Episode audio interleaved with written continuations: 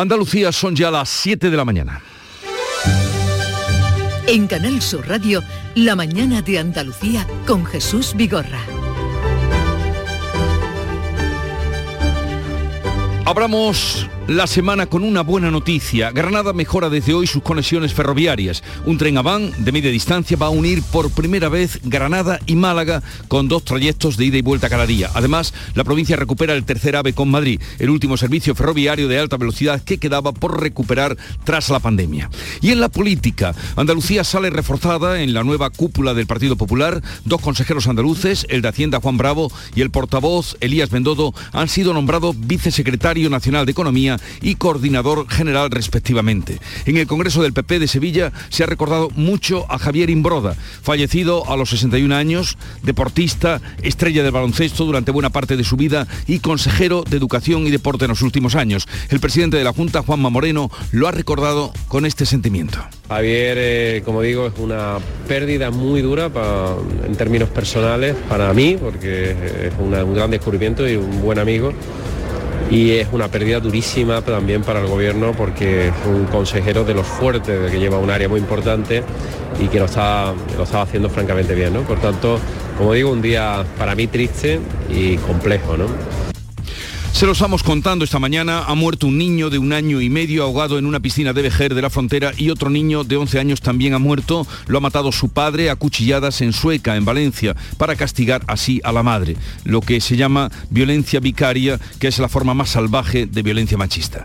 En Jaén, un club de alterne ha publicado un anuncio que ofrecía una prima de mil euros a la mujer que más relaciones sexuales tenga al mes. El colectivo 8M Feministas lo va a denunciar. Su portavoz es Juana Perangón nos encontramos con que no hay una sociedad que, penalice o que sea capaz de paralizar esta este, mm, violencia tan extrema, porque el ejercicio de la prostitución, cuando además se ve en toda su dimensión soez y vulgar, como hemos visto en este caso con, este anuncio del club en redes, es algo completamente indigno y que atenta contra el derecho de las mujeres. Y la guerra de Ucrania, que es la guerra de Europa, cumple 40 días. Ucrania ha recuperado la ciudad de Bucha y en cuanto se han ido los soldados rusos, ha quedado a la vista una matanza espantosa. Cadáveres de civiles en las calles, en camiones y cunetas, cuerpos envueltos en plásticos o expuestos al aire libre, algunos incluso maniatados o con capuchas en las cabezas. Esta mujer cuenta cómo encontró a su marido muerto en un sótano.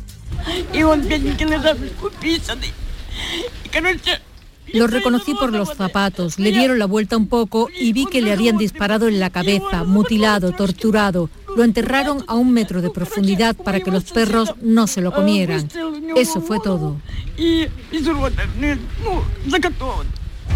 Son civiles, decía el alcalde de Kiev, haciendo un recorrido por esa ruta macabra que todos hemos visto. Por cierto que el primer ministro de Ucrania, Volodymyr Zelensky, ha intervenido esta noche en vídeo y por sorpresa en la gala de los premios Grammy, donde ha enviado un mensaje de paz. Esta es la mejor canción del año, la que se ha llevado el Grammy más codiciado. Deja la puerta abierta de Silsorik.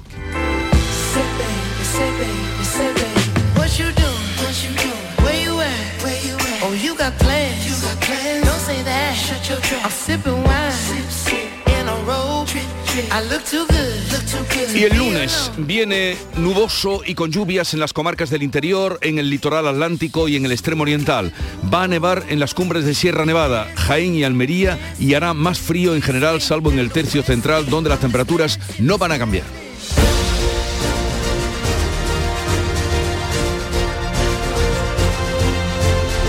Saber, gracias a nuestros compañeros y a cada uno en su lugar, cómo amanece en cada una de las provincias. Cádiz, salud, Botaro. Con 12 grados amanecemos hoy, la máxima será de 14, hay nubes y posibilidad de chubascos. En el campo de Gibraltar, Fermín Soto. Bueno, pues aquí tenemos viento para dar y regalar. Temporal de levante, cielos prácticamente cubiertos, temperatura 12 grados, máxima prevista para hoy de 15. Por Jerez, ¿cómo viene el día, Pablo Cosano? Pues se nubla por momentos, 11 grados marca el termómetro, 14 de máxima prevista. En Huelva, Sebastián Forero.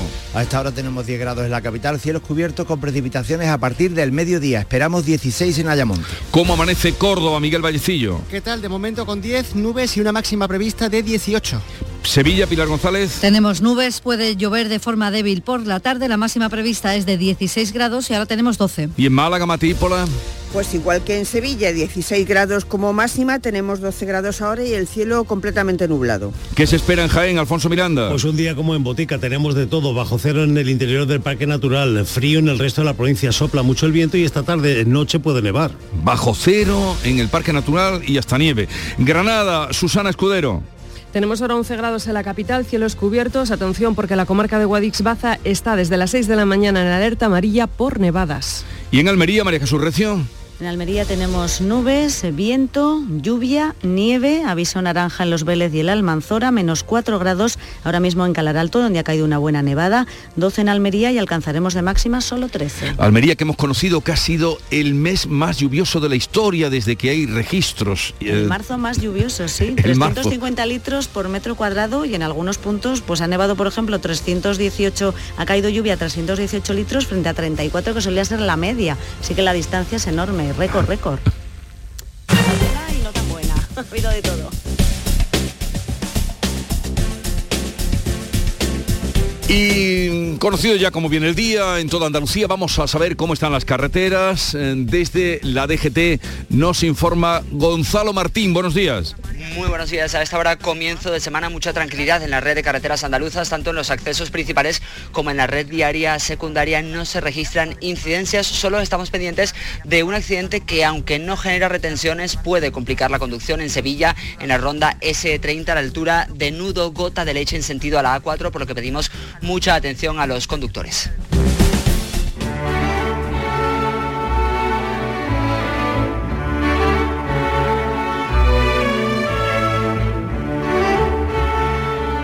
El despertar de este domingo, día de ayer, conocíamos la triste noticia de la muerte de Javier Imbroda, consejero de Educación y Deporte de la Junta, y por la tarde tuvo lugar el funeral e incineración. El tempranillo recuerda su carácter vitalista y luchador hasta el final. Tempranillo de Javier Imbroda. La riqueza y el poder, los golpes de buena suerte, el gran éxito, la fama, que nunca nos desconcierten. Sepamos que en este mundo no hay más verdad que la muerte. Vendía sonrisa, vendía alegría, vendía esperanza, la lucha vendía.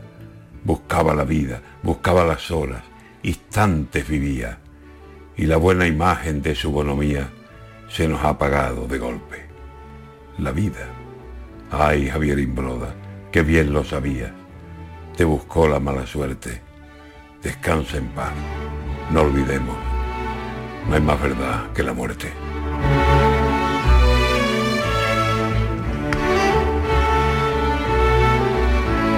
García Barbeito que volverá al filo de las 10 de la mañana hoy con su mirada, sus romances dedicados al Congreso Nacional del PP en Andalucía.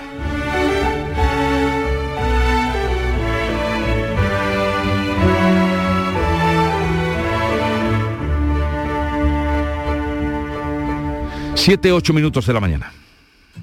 Cajamar pone a disposición de empresas y autónomos la plataforma de ayudas públicas para informarte, gestionar y financiarte cualquier ayuda de los fondos de recuperación europeos Next Generation. Infórmate en nuestra web o nuestras oficinas. Cajamar, distintos desde siempre.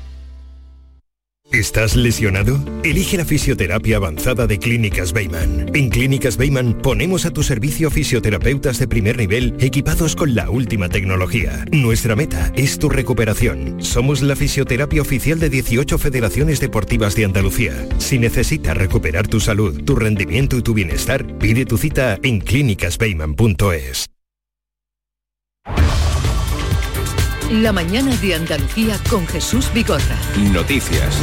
Vamos a contarles en la actualidad de este día que pasa por cómo la Junta decreta tres días de luto oficial en Andalucía por la muerte del consejero de Educación Javier Imbroda. Informa Carmen Rodríguez Garzón. Imbroda, de 61 años, no ha podido superar el cáncer contra el que venía luchando desde hacía seis años. El mundo de la política y del deporte ha mostrado sus condolencias por el fallecimiento del consejero. Tenemos el corazón roto, decía el presidente de la Junta, Juanma Moreno, que acudía este domingo al funeral que se en el Parque Cementerio de Málaga. Javier, eh, como digo, es una pérdida muy dura en términos personales para mí, porque es un gran descubrimiento y un buen amigo.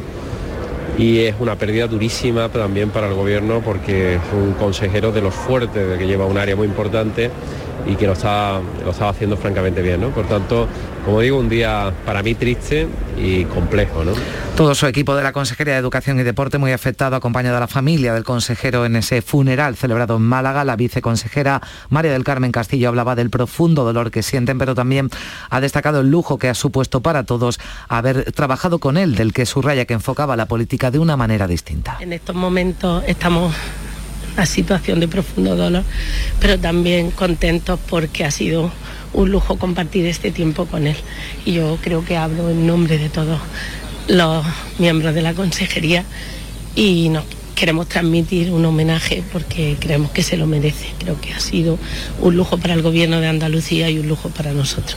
El rey Felipe VI ha enviado un telegrama de condolencias al gobierno andaluz, también el presidente del gobierno Pedro Sánchez, la líder de Ciudadanos de su partido Inés Arrimadas y el nuevo presidente del PP Alberto Núñez Feijóo ha mostrado su pesar por la muerte de Imbroda que llegó a la política después de una larga trayectoria como entrenador de baloncesto durante 17 años llegando a ser seleccionador nacional. A primeros de año recibía la estrella al mérito deportivo en su Málaga de opción que luce para siempre junto al Martín Carpena. Son los valores que el deporte te enseña. Valores que al final terminan acompañándote a lo largo de tu vida. Todos esos valores, para mí personalmente, me han acompañado siempre. También Melilla, donde nació Imbroda, ha decretado un día de luto por su muerte. Y tras el Congreso del Partido Popular, Andalucía gana peso en la nueva ejecutiva de Núñez Feijó. Además del nombramiento de Elías Bendodo como coordinador general, el tercero en esa ejecutiva, Juan Bravo ocupará la vicesecretaría económica. Beatriz Galeano. El consejero de Hacienda decía este domingo que era una jornada agridulce, feliz por el nombramiento, pero no podía ocultar su tristeza por la muerte de su compañero Javier Imbroda. Ha fallecido un compañero y un amigo. Entonces me embarga más tristeza que alegría, no le voy a engañar. Creo que es un reconocimiento, el nombramiento al trabajo que se hace desde Andalucía, un reconocimiento al presidente, a Juanma Moreno, al resto de consejeros y por lo tanto solamente podemos estar, pues eso, muy ilusionados y muy agradecidos. Feijó reúne hoy al nuevo comité de dirección del Partido Popular para seguir perfilando la renovación del partido tras el vigésimo Congreso Nacional que se celebraba este fin de semana en Sevilla. El presidente del PP se reunirá el próximo miércoles con el rey y el jueves con el presidente del gobierno, con Pedro Sánchez. Feijó asegura que presenta una alternativa creíble desde una oposición responsable. Y en nuestra alternativa no habrá rupturas, no habrá frentismos, no habrá bandos ni habrá enemigos nuestra alternativa es una alternativa de reconstrucción. El Partido Socialista asegura que el nuevo PP de Alberto Núñez Feijó no transmite confianza e invita al nuevo líder de los populares a que aclare si va a aceptar acuerdos y pactos con Vox. El nuevo PP de Feijó transmite de todo menos confianza. Una supuesta nueva etapa que de nueva no tiene nada, porque permítanme, permítanme que les diga que el líder no es nuevo, y que tampoco son nuevos los equipos y mucho menos las maneras.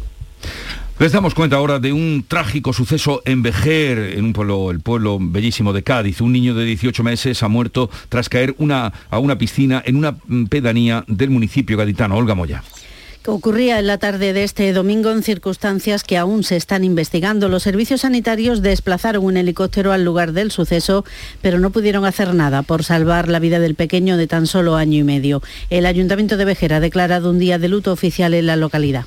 Y también un niño de 11 años ha sido asesinado por su padre en Sueca, Valencia, en un nuevo caso de violencia vicaria. Estaba separado de la madre del niño que lo había acusado de malos tratos. El hombre contaba con una orden de alejamiento, pero mantenía el derecho de ver a su hijo. Fue la madre la que alertó al 112 salir a recoger al pequeño a la casa del padre. Este no le abrió la puerta cuando llegaron los agentes de la Guardia Civil. Comprobaron que el niño había sido apuñalado. Se está investigando por qué, pese a esa orden de alejamiento, se mantenía el régimen de visitas. El alcalde de Sueca, Dimas Vázquez, asegura que el municipio está consternado por este crimen, un claro caso, decía, de violencia vicaria. La violència de gènere és molt condenable, és molt cruel, però si això és una violència anomenada de vicaria, pense que encara té un escaló de més crueltat, no? La ministra de Igualdad ha recordado que al más mínimo indicio de violencia debe suspenderse ese régimen de visitas, así lo establece la ley de infancia. En este caso el hombre había sido condenado, pero esas visitas no se habían suspendido, por ello Montero habla de responsabilidad institucional de la que habrá ahora que hacerse cargo. Y día significativo porque por primera vez en la historia Granada y Málaga estarán conectadas directamente por tren.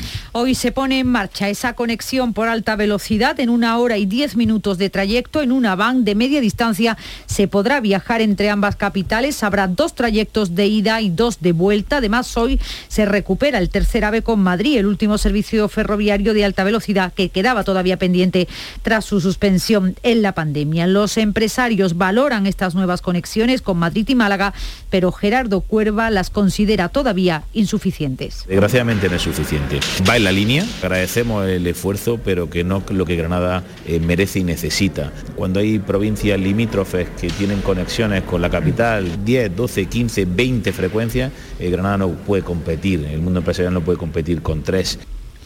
Al acto inaugural de este servicio está previsto que acuda el presidente de la Junta, Juanma Moreno, que va a realizar el trayecto de ida entre Málaga y Granada, aunque el primer tren de este servicio será el que haga el recorrido contrario a las 7 y 40. Y hoy vuelve a circular, vuelven a circular todos los camiones de la Plataforma Nacional para la Defensa del Transporte. Tras 20 días de paro, decidieron el sábado suspender de manera temporal las protestas. Dan un voto de confianza a las medidas que el Gobierno acordó sin ellos, en un ejercicio de responsabilidad, decía su presidente Manuel Hernández. Y vamos a dar ese voto de garantía y de confianza tanto a la Administración para que aligere en todo lo posible y bajo los compromisos que nos trasladan la puesta en marcha de esta ley. También las cofradías de pescadores dan un voto de confianza al Gobierno. En una reunión este fin de semana, representantes de todos los puertos decidían esperar hasta el próximo 23 de abril para sentarse de nuevo y evaluar los efectos del plan anticrisis del Gobierno. El precio del combustible sigue siendo el principal problema. 75 céntimos mm, no, no llega, vamos muy apretados. Como no sea 60 céntimos para abajo, no somos capaces de aguantar la situación.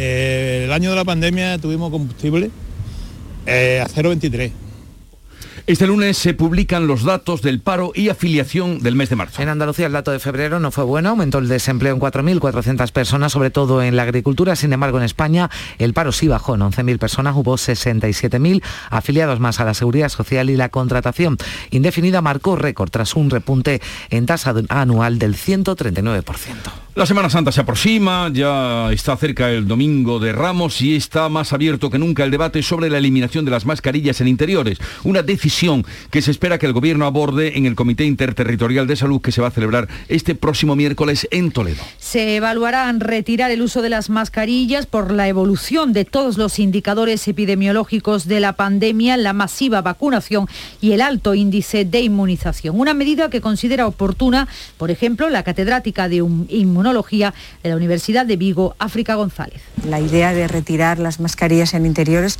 me parece oportuna y que están haciendo ya otros países en, en nuestro entorno cercano. Otros expertos, sin embargo, insisten en que eliminar las mascarillas en interiores es una medida precipitada, ya que la pandemia no ha remitido por completo. Así lo considera Eva Martínez Cáceres, vicepresidenta de la Sociedad Española de Inmunología. Todavía tenemos pacientes en las UCIs, pacientes jóvenes. No sabemos, este virus es muy raro y no sabemos qué persona va a tener una infección muy grave o qué persona va a tener una infección muy leve.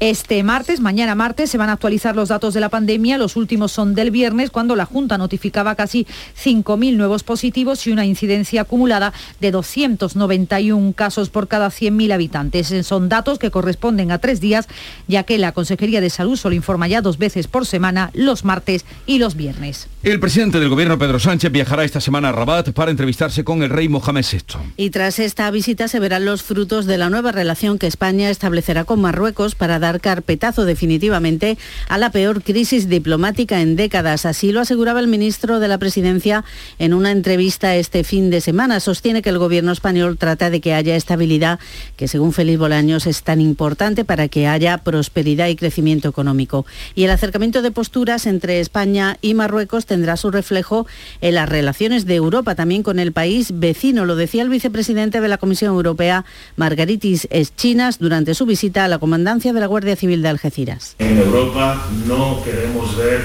nunca jamás ningún tipo de instrumentalización de inmigración. Tenemos que trabajar con todos nuestros vecinos, incluido Marruecos, y espero que el nuevo marco de, relaciones entre España y, y Marruecos, que ha mejorado considerablemente, también tendrá un impacto en las relaciones eh, con Europa. La guerra de Ucrania cumple 40 días. Las condenas internacionales se suceden por la matanza de Bucha, en la que han fallecido más de 400 civiles. Las imágenes son brutales, cadáveres tirados en las calles de esta ciudad situada al norte de Kiev, aunque el Kremlin niega que sus soldados hayan matado a población civil alguna. Dicen que todo es un montaje, pero la Fiscalía ucraniana ha abierto una investigación, denuncia crímenes de guerra. El presidente Zelensky habla de genocidio. Y el primer ministro ultranacionalista húngaro, Víctor Orbán, ha ganado por cuarta vez consecutiva las elecciones legislativas en su país son las quintas en su carrera. Vamos a la revista de prensa en un momento, son las 7.20 minutos. La mañana de Andalucía.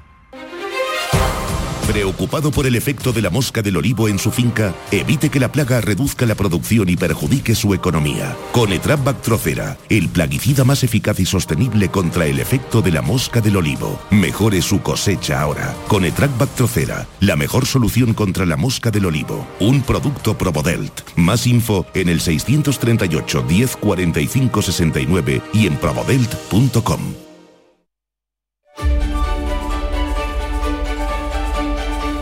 Con lo más destacado de la prensa nacional e internacional, ya está aquí Paco Reyero, buenos días.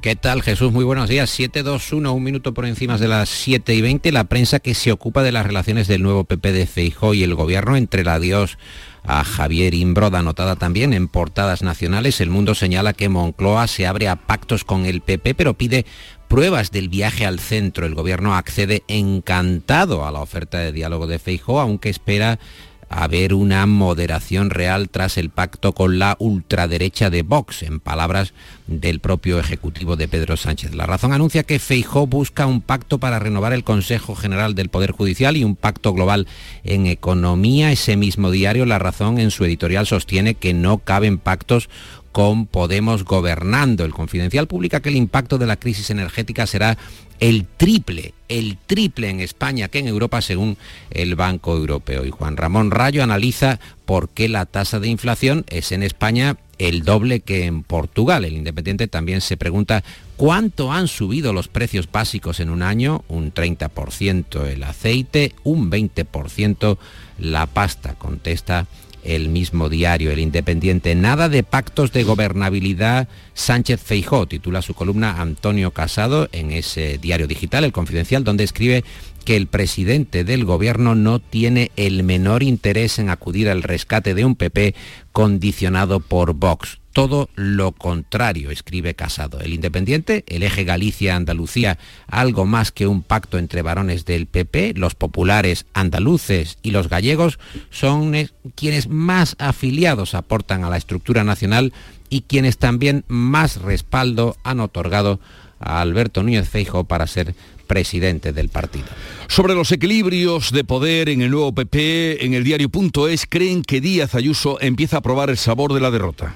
Y en la contra del mundo, Raúl del Pozo vaticina en el caso de que Feijó ganara las elecciones al PSOE y a Vox, tendría que pactar con uno de los dos partidos. Y ahí queremos ver cómo al gallego providencial eh, tiene que recurrir, recurre a la socarronería para decir, por un lado tú ya sabes y por otro, ¿qué quieres que te diga? Que es un dicho eh, gallego. El Mundo detalla en portada los nuevos vicesecretarios en la cúpula de Génova, Juan Bravo Economía, Pedro Royán Coordinación Autonómica, Miguel Tellado Organización Territorial, Carmen Navarro Políticas Sociales y Esteban González Pons Institucional. Carmen Morodo para el diario La Razón analiza que la presidenta de Madrid, Díaz Ayuso, se queda desdibujada en el duopolio gallego y gallego y andaluz. Hay que decir que toma el control de Génova, pero a cambio, Díaz Ayuso se asegura la presidencia del PP madrileño. Otras noticias, Jesús, ABC, el gobierno que borra del bachillerato la historia de España antes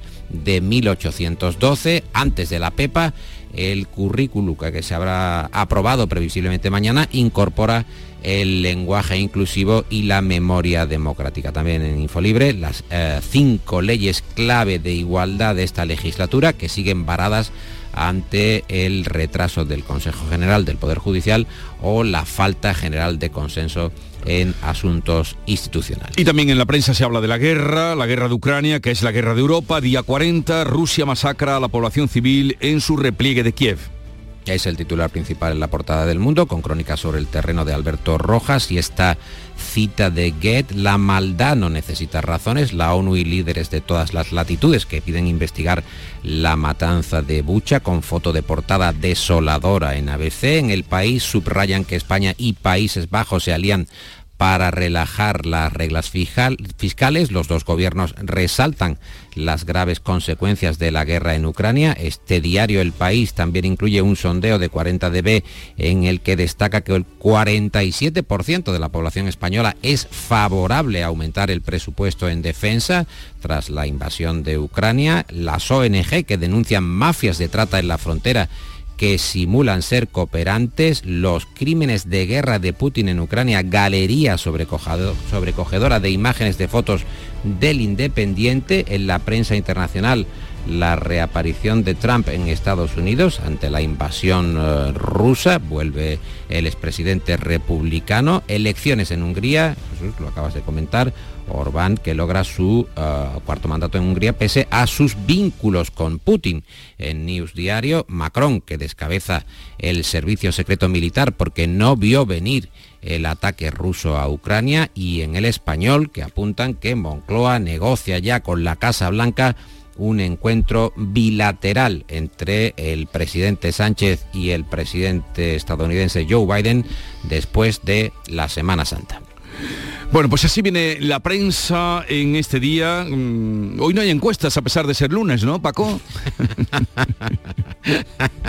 Las hechas de menos. No, no he visto, es probable que a lo mejor haya alguna que se me haya podido pasar, pero en principio no hay, hay algún eh, apunte sobre que la situación económica es proclive o razonablemente favorable al PP, teniendo en cuenta que hay la necesidad de una rehabilitación de la situación económico-financiera del país y la del 40 dB que te he apuntado sí, esa que en el país sobre el 47% de la población española que sí es favorable a aumentar el presupuesto en defensa. Sí, que desde luego muestra un cambio de, de actitud con respecto al ejército, la inversión también en armamento. Ya está por aquí Nuria Gaciño, buenos días. Hola, ¿qué tal? Muy buenos días.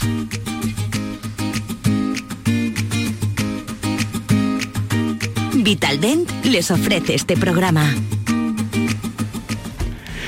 El Sevilla pierde la segunda mm, posición de la liga cinco meses después. Tras perder anoche en el Camp Nou por la mínima, el Sevilla es ahora cuarto en la clasificación, sigue en puestos Champions pero ya ha empatado a 57 puntos con el Atlético de Madrid, que ha subido al tercer lugar, y con el Barcelona, que se sitúa segundo con un partido menos.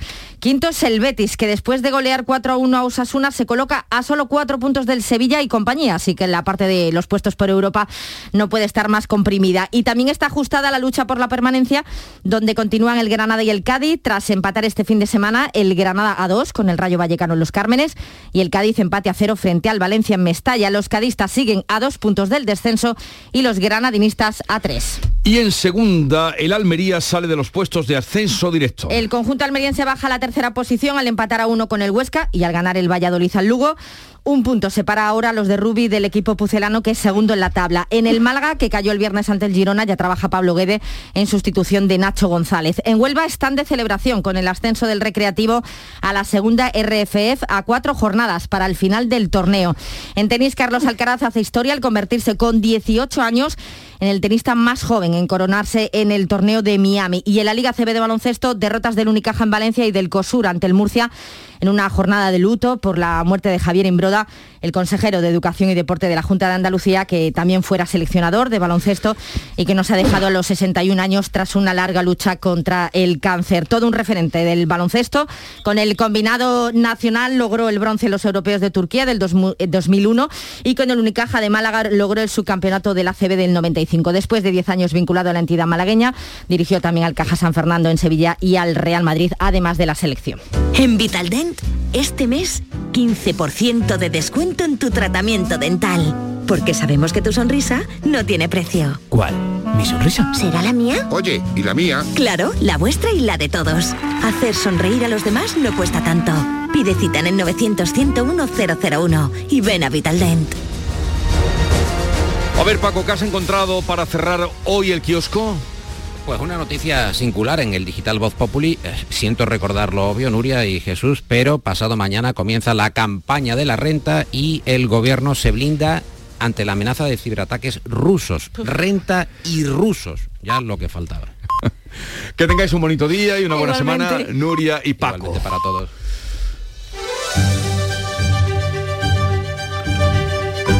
En Canal Sur Radio, La mañana de Andalucía con Jesús Vigorra. Acaba de dar las siete y media de la mañana, ya a esta hora repasamos en titulares toda la actualidad que les venimos contando con Beatriz Galeano. Ha muerto ahogado un niño de 18 meses al caer a una piscina en Vejer de la Frontera. Los equipos sanitarios no pudieron hacer nada por salvar la vida del pequeño. El ayuntamiento ha decretado un día de luto oficial. Las redes sociales se han llenado de mensajes y de recuerdos y condolencias para, por la muerte de Javier Imbroda. Amigos y familiares han despedido este domingo al ex seleccionador de baloncesto y consejero de Educación y Deporte de 61 años que no ha podido superar un cáncer de próstata. Su compañero en Ciudadanos y vicepresidente de la Junta Juan Marín asume ahora sus responsabilidades. La Junta ha decretado tres días de luto por su muerte. El Partido Popular reúne hoy a su nueva plana mayor. Alberto Núñez Feijó refuerza la presencia de Andalucía en la Ejecutiva Nacional. Asiste el consejero andaluz de Hacienda, Juan Bravo, ya como vicesecretario nacional de Economía y el portavoz Elías Bendodo, que ha sido nombrado coordinador general. Feijó seguirá hoy ultimando la renovación de su partido, que la oposición ve con desconfianza. Los camiones y camioneros de la Plataforma Nacional para la Defensa del Transporte vuelven a circular después de 20 días de paros. Dicen que dan un voto de confianza a las medidas del gobierno, pero advierten de que volverán a parar si la situación no mejora a corto plazo. Tregua también en la pesca. Las cofradías se emplazan al 23 de abril para evaluar el plan anticrisis del Ejecutivo. Hasta entonces seguirán pescando. Granada estrena conexión directa por tren con Málaga y recupera la tercera frecuencia del AVE con Madrid. Por primera vez una van va a unir Málaga y Granada en una hora y diez minutos con dos trayectos diarios el regreso del tren AVE de la tarde con Madrid devuelve la normalidad de antes de la pandemia. La matanza de Bucha en Ucrania despierta la condena internacional. 400 cadáveres han salido a la luz al retirarse las tropas rusas. Cuerpos maniatados y con capuchas tirados en calles y cunetas. Las conversaciones de paz se retoman en unas horas por videoconferencia. Nuevo caso de violencia vicaria. Un hombre ha matado a su hijo de 11 años en Sueca, Valencia, para castigar a la madre con la forma más salvaje de violencia machista. El arrestado tenía una orden de alejamiento, la mujer alertó al 112 después de que el padre que tenía al niño durante el fin de semana se negara a abrirle la puerta. El Instituto Andaluz de la Mujer denunciará el anuncio de un club de alterne de Jaén que ofrece una prima de mil euros a la mujer que más relaciones sexuales tenga al mes. El anuncio fue publicado en las redes sociales y los colectivos feministas han instado a las instituciones a tomar medidas. Un hombre de 26 años se encuentra detenido en Almería acusado de acosar sexualmente por internet a 23 menores de entre 10 y 15 años. Contactaba con ellos por las redes sociales. La investigación sigue abierta por si aparecen más víctimas. La Semana Santa es inminente. Las hermandades acatarán las recomendaciones que han dado la Junta para evitar riesgos. Mascarillas y test de antígenos para costaleros y hombres de trono son las principales. La hostelería afronta la próxima semana, dicen que con incertidumbre. 7.33 minutos de la mañana, en un momento vamos a las claves económicas del día, antes el tiempo. Hoy tendremos cielos eh, cubiertos en Andalucía con precipitaciones que podrían ser localmente fuertes en el estrecho. Bajan las temperaturas máximas. Con tu coche no te líes. Conmigo te mueves seguro, eres puntual, ahorras, llegas donde quieras y contaminas menos. Transporte público de Andalucía, seguro, económico y sostenible. Junta de Andalucía. Montepío, ¿en qué podemos ayudarle? Inicio en breve mis vacaciones y antes me gustaría hacerme una revisión médica. No se preocupe, lo tiene cubierto. Puede concertar la cita con su médico por teléfono a través de nuestra web, con la garantía de Adeslas, entidad reaseguradora de los productos de salud de Montepío. Visite montepíoconductores.com. Montepío, lo tiene cubierto. Las claves económicas con Paco Bocero.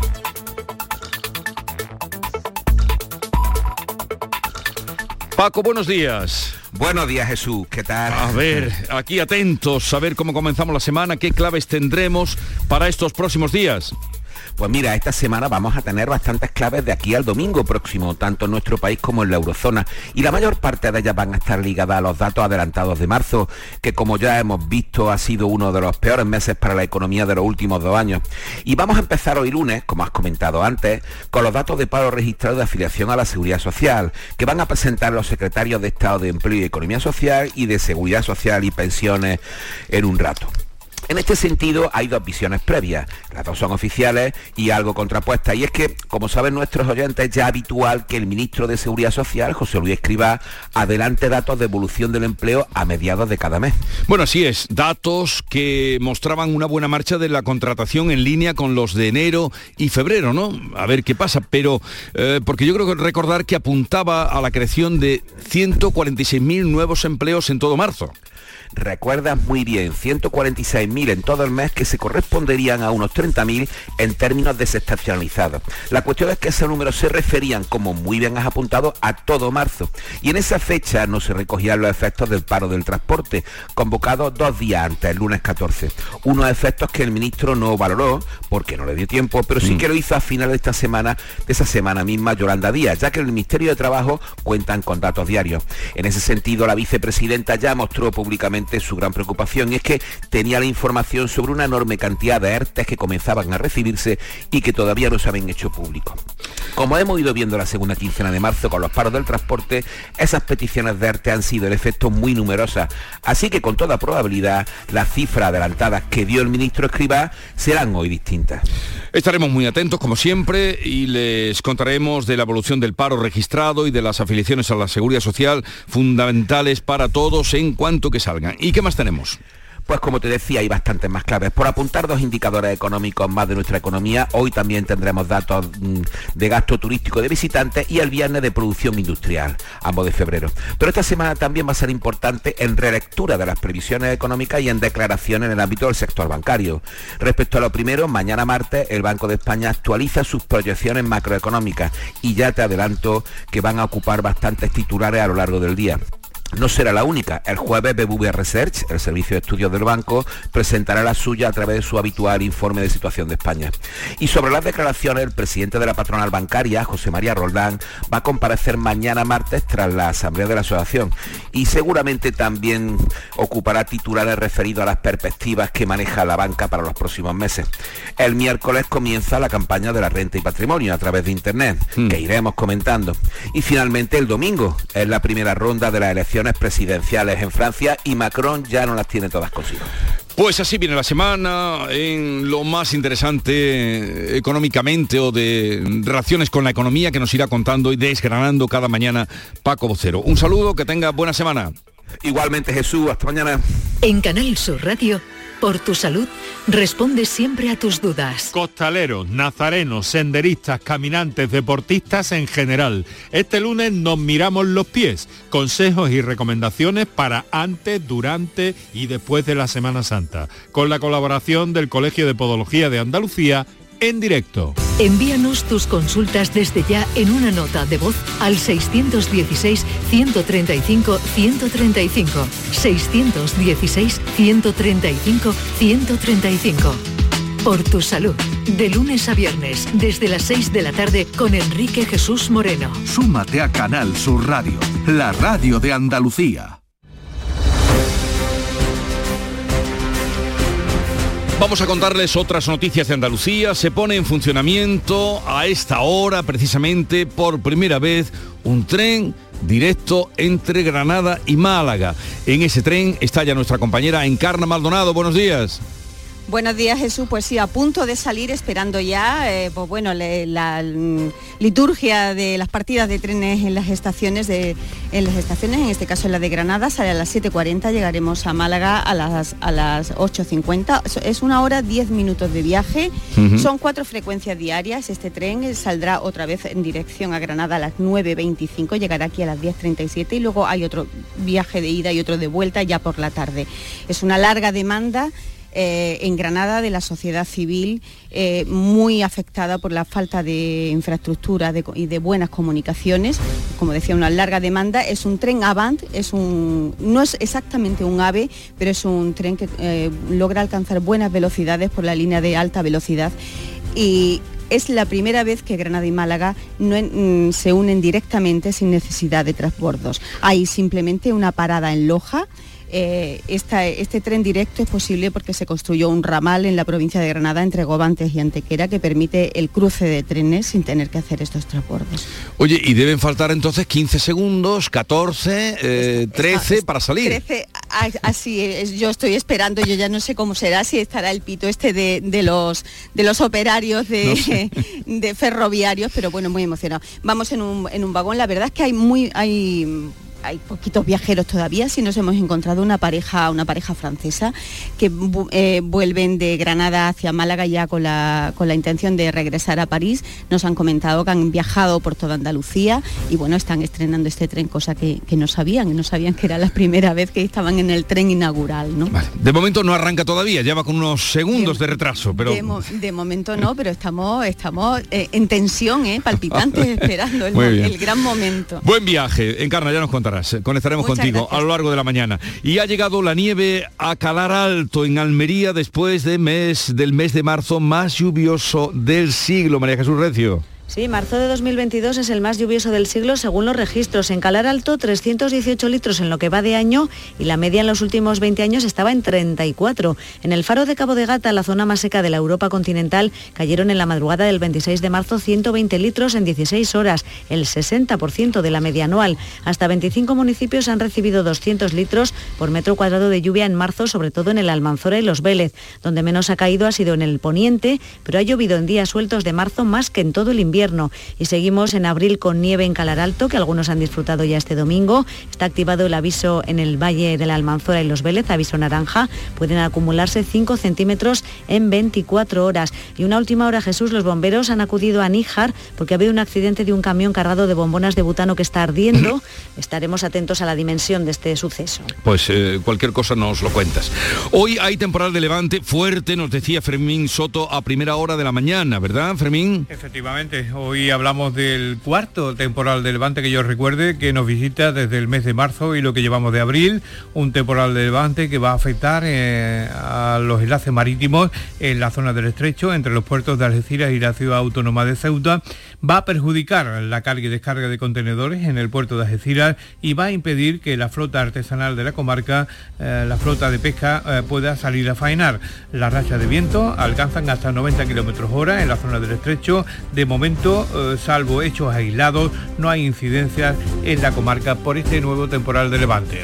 12 años después, más de un centenar de afectados por las inundaciones de Andújar han cobrado su indemnización. Una larga lucha judicial ha terminado con la sentencia a favor del Tribunal Superior de Justicia de Andalucía. Ahora, por fin, agricultores y vecinos han recibido 12 años después su dinero. Alfonso Miranda. Termina así una batalla judicial que comenzaron en 2010 cuando se desbordó el Guadalquivir y arrasó decenas de casas y cultivos, sobre todo en pedanías. Los 130 afectados agradecen al menos la celeridad en recibir su dinero, como dice el presidente de la plataforma Juan Santa María.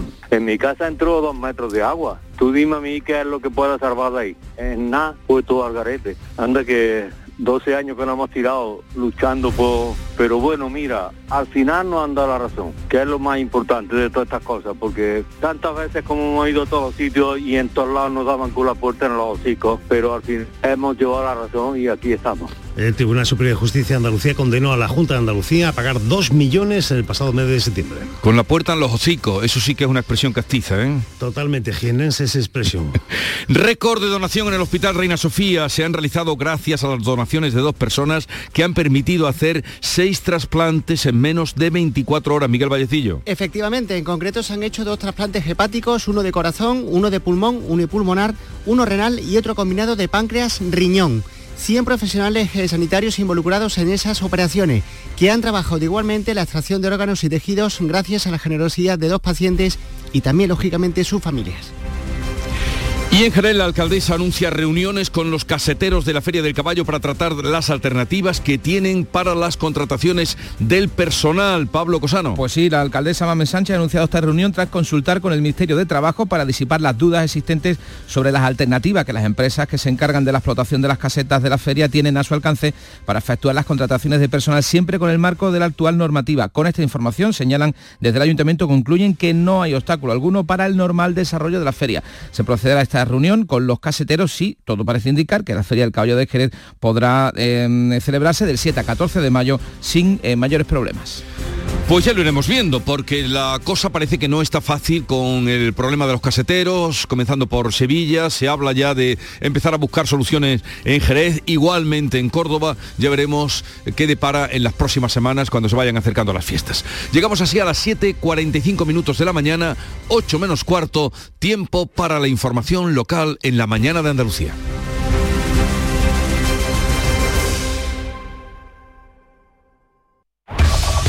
En la mañana de Andalucía de Canal Sur Radio, las noticias de Sevilla. Con Pilar González. Hola, buenos días. Hoy se reúne la Junta Local de Seguridad para coordinar el dispositivo del Ayuntamiento de la capital para la Semana Santa, en la que se espera una ocupación hotelera similar a la que había antes de la pandemia. El pregón de este domingo en el Maestranza, después de dos años, es la señal inequívoca de que este año sí viviremos la Semana Santa y volveremos a estar pendientes del tiempo. Hoy lo tenemos el cielo cubierto, puede llover de forma débil y ocasional, más probable al sur de la provincia y por la tarde. Viento del este, las temperaturas bajan, la máxima prevista es de 15 grados en Morón, 16 en Sevilla y en Lebrija y 18 en Écija. A esta hora tenemos 13 grados en la capital. En la carretera, retenciones en la entrada Sevilla por la A49 de 5 kilómetros, uno por el patrocinio y uno también por las autovías de Coria y de Utrera. En el interior de la ciudad el tráfico es intenso en la entrada por el Alamillo, Avenida Juan Pablo II, Avenida de Andalucía, Ronda de Tamarguillo, sentido Avenida de la Paz y también en la Ronda Urbana Norte en ambos sentidos a la altura de San Lázaro y Pino Montano.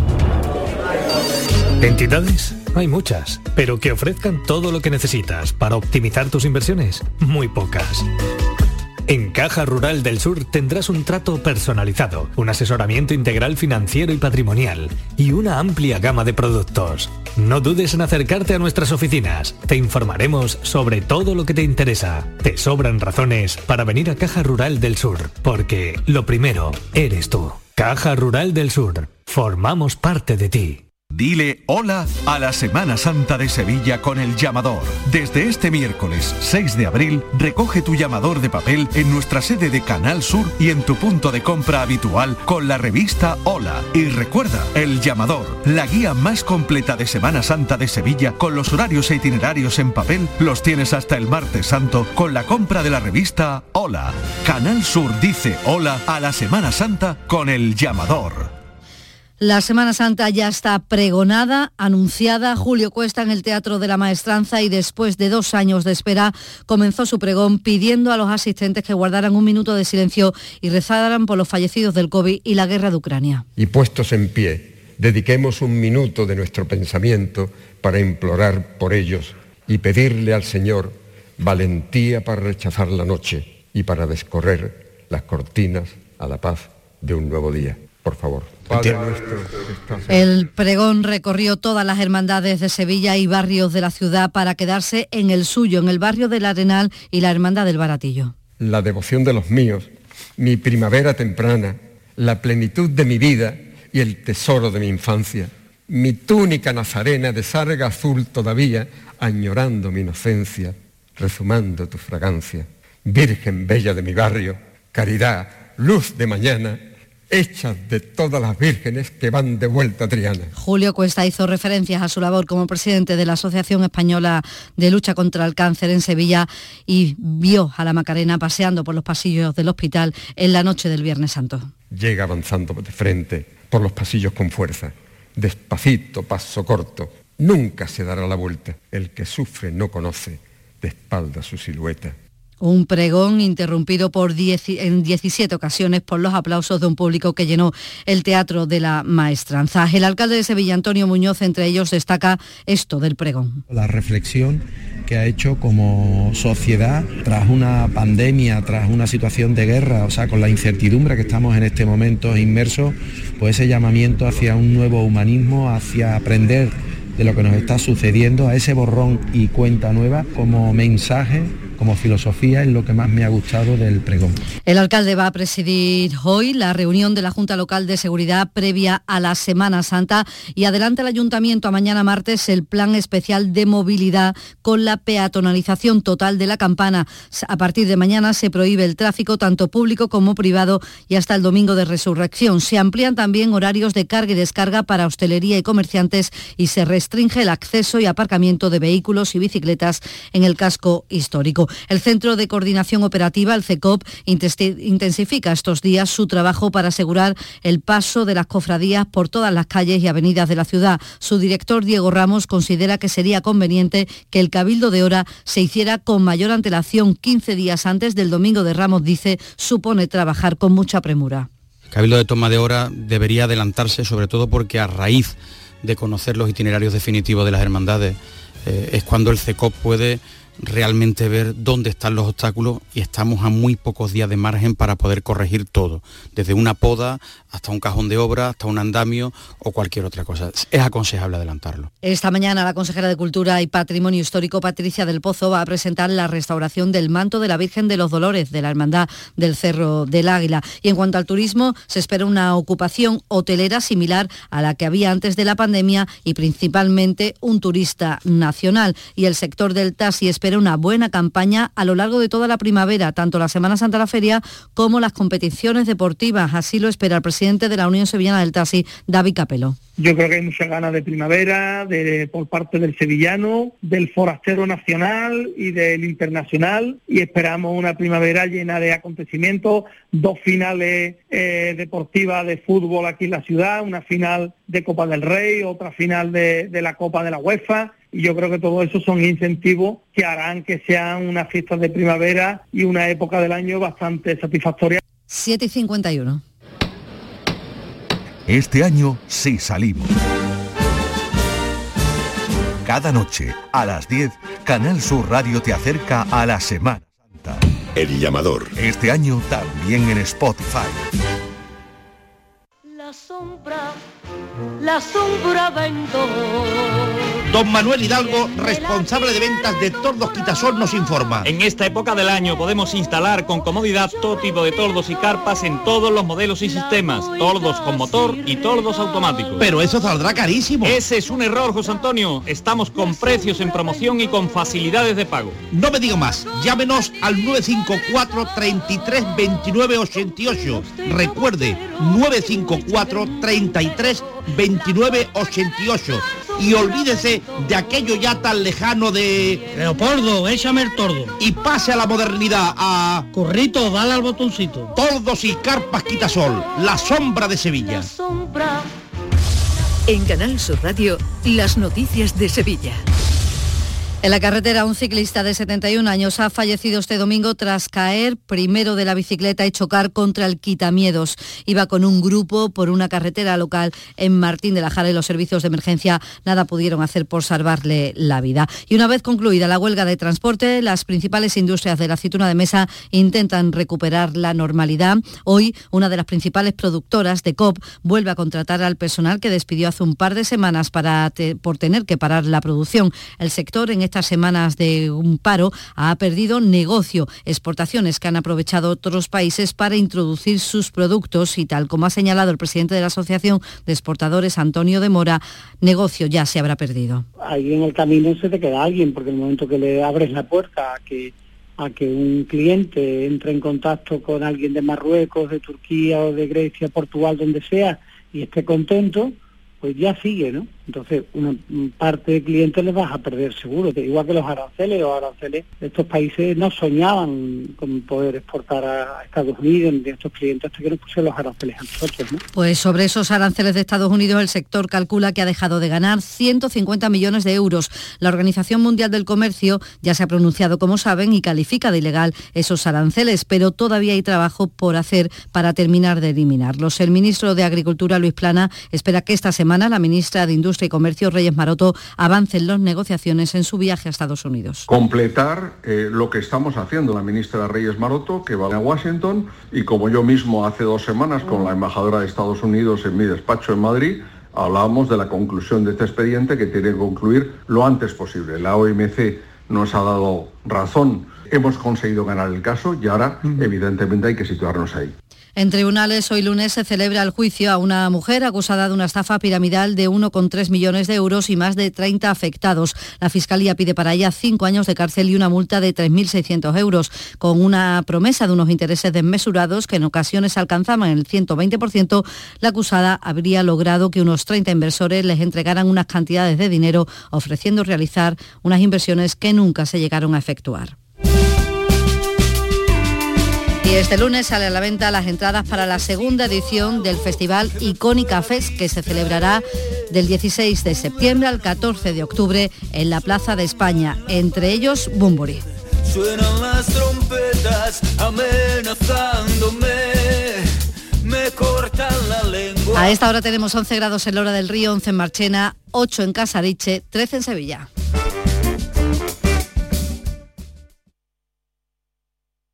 Escuchas La mañana de Andalucía con Jesús Vigorra, Canal Sur Radio.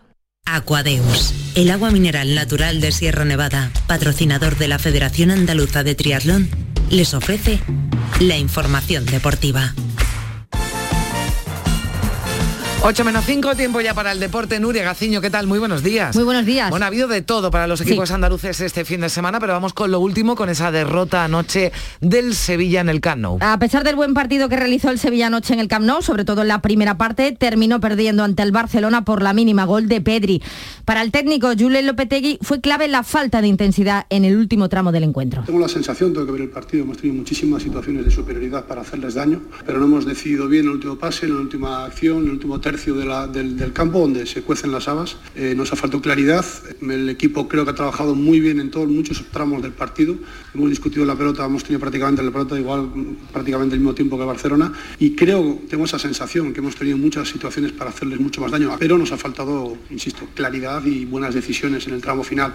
Tiene la sensación, tiene que volver a ver el partido, Julen Lopetegui. Claro, bueno, pues eh, no corresponde, ¿no? El resultado, según Sí. el entrenador del Sevilla, con el trabajo que hizo su equipo en Pero el esta campo. derrota hace mucho daño eh, eh, porque el Sevilla pierde el segundo puesto, Mm. donde llevaba ya cinco meses, baja la cuarta posición, sigue en puestos Champions, pero ya ha empatado a 57 puntos con el Atlético de Madrid, que ha subido al tercer lugar tras ganar al Alavés, y también tiene 57 puntos el Barcelona, que es segundo y encima tiene un partido menos. Ya, y además apretando detrás el Betis después de esa victoria contundente en el Benito Villamarín también este domingo. 4 a 1 a Osasuna, se coloca por tanto el conjunto verde y blanco a solo cuatro puntos del Sevilla Atlético de Madrid y Barcelona, así que la parte de los puestos por Europa no puede estar más emocionante a falta de ocho jornadas para el final de la liga. El técnico Manuel Pellegrini insiste en que por supuesto no tiran eh, absolutamente nada, pero si no sale tampoco sería un fracaso. Algo que también vengo repitiendo, nosotros vamos a tener siempre la aspiración de lograr todo lo que se pueda, que la matemática nos, nos permita.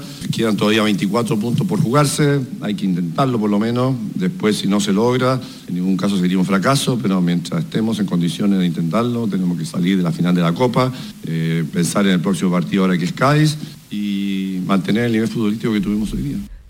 Bueno, pues el Betis que vencía con ese contundente 4-1 a Osasuna, el Sevilla que perdía, pero eh, Granada y Cádiz, que están ya en la otra parte de la tabla, eh, luchando por, el, por la permanencia, consiguieron empates que les viene muy bien porque le alejan de sus rivales en Nuria. Sí, porque también se han beneficiado de los resultados precisamente de esos rivales más directos. Empate del Granada en los Cármenes a 2 ante el Rayo Vallecano, importante este empate ya que tuvieron que remontar. Y el Cádiz empató a cero frente al Valencia en Mestalla ante un difícil rival, encima en su casa. Como señala Sergio González, este es el camino. La verdad que, es un punto muy trabajado, un punto que nos refuerza, un punto que, es importante aquí en contra Valencia porque ellos los últimos cuatro partidos habían ganado y habían ganado a rivales nuestros, entonces los tiene que reforzar en el camino y pensar que, compitiendo así pues tenemos muchas cosas que decir para lograr la salvación. Los cadistas siguen a dos puntos del descenso y los granadinistas a tres. Bueno, pues esperemos que sigan esos buenos resultados. El Almería es el que abandona ahora ya el puesto de ascenso directo, Nuria. El conjunto almeriense baja a la tercera, a la tercera posición eh, tras el empate a uno con el Huesca y tras esa victoria del Valladolid ante el Lugo. Un punto separa ahora a los de Rubi del equipo pucelano, que es segundo en la tabla, al menos la distancia no es demasiado grande. En el Málaga, que caía el viernes ante el Girona, ya trabaja Pablo Guede al frente del conjunto malaguista en sustitución de Nacho González. Y en Huelva están de celebración con el ascenso del Recreativo a la segunda RF a cuatro jornadas para el final de- del torneo. Bueno, eh, te- estamos hablando en la parte informativa, eh, sin duda, de esa eh, pérdida, de esa muerte del consejero de Educación y Deporte, Javier Imbroda, el mundo del deporte también muy consternado y mostrando sus condolencias. Ha Nuria. habido reacciones, bueno, pues por parte del mundo del deporte, por supuesto, y de la, de la política, como la de su amigo el presidente de la Junta de Andalucía, Juanma Moreno. Un día complicado para todos nosotros porque no nos lo esperábamos a pesar de las circunstancias, porque es un luchador y los luchadores como él nunca, nunca se rinden, ¿no? Pero tristemente al final la enfermedad ha podido más que él y, y se lo ha llevado. Todo un referente en el baloncesto nacional. Gracias, Nuria. Hasta aquí el deporte. Aquadeus, ahora más cerca de ti, procedente del manantial Sierra Nevada, un agua excepcional en sabor, de mineralización débil que nace en tu región. Aquadeus Sierra Nevada es ideal para hidratar a toda la familia y no olvides tirar tu botella al contenedor amarillo. Aquadeus, fuente de vida, ahora también en Andalucía.